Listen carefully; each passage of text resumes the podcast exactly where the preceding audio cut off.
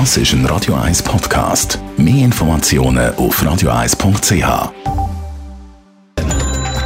Netto. Das Radio 1 Wirtschaftsmagazin für Konsumentinnen und Konsumenten wird Ihnen präsentiert von Blaser Greinicher. Wir beraten und unterstützen Sie bei der Bewertung und dem Verkauf von Ihrer Liegenschaft. blasergreinicher.ch Adrian Sutter. Die Arbeitslosigkeit in der Schweiz ist im November von 1,9 auf 2 Prozent gestiegen. Ein mehr als 1600 Personen sind bei den regionalen Arbeitsvermittlungszentren mehr als arbeitslos gemeldet gewesen. Die älteren Menschen sind auf dem Schweizer Arbeitsmarkt wieder mehr gefragt als auch schon. Gemäss der neuen Zahlen ist die Zahl der Arbeitslosen im Alter zwischen 50 und 64 in den letzten zwei Jahren von 3 auf 1,9 Prozent gesunken. Unter anderem ist der Grund dafür, dass wieder mehr Erfahrung gesucht ist auf dem Arbeitsmarkt.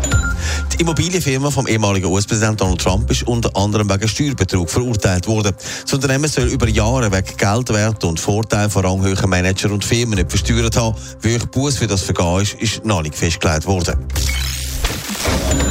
Alle Jahre wieder wird von der Suchmaschine Google eine Analyse gemacht, wo herausgefunden wird, nach was der in Land so gesucht worden ist. Adrian Sutter, da gibt es verschiedene Rubriken, zum Beispiel prominente Menschen. Genau, und da hat es dann doch auch die ein oder andere Überraschung gegeben. Martina Hingis, die Ex-Tennisspielerin, schafft es auf den fünften Platz. Dann die Bundesrätin Simonetta Samaruga, die im Moment ja im Parlament verabschiedet worden ist.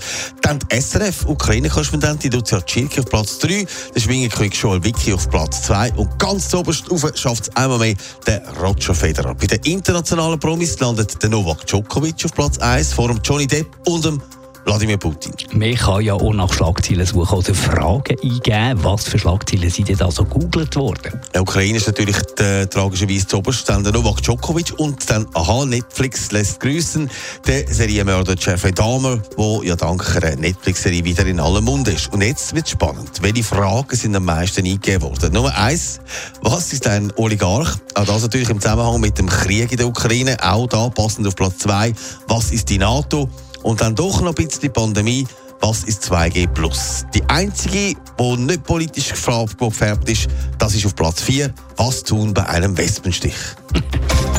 Netto. Das Radio 1 Wirtschaftsmagazin für Konsumentinnen und Konsumenten.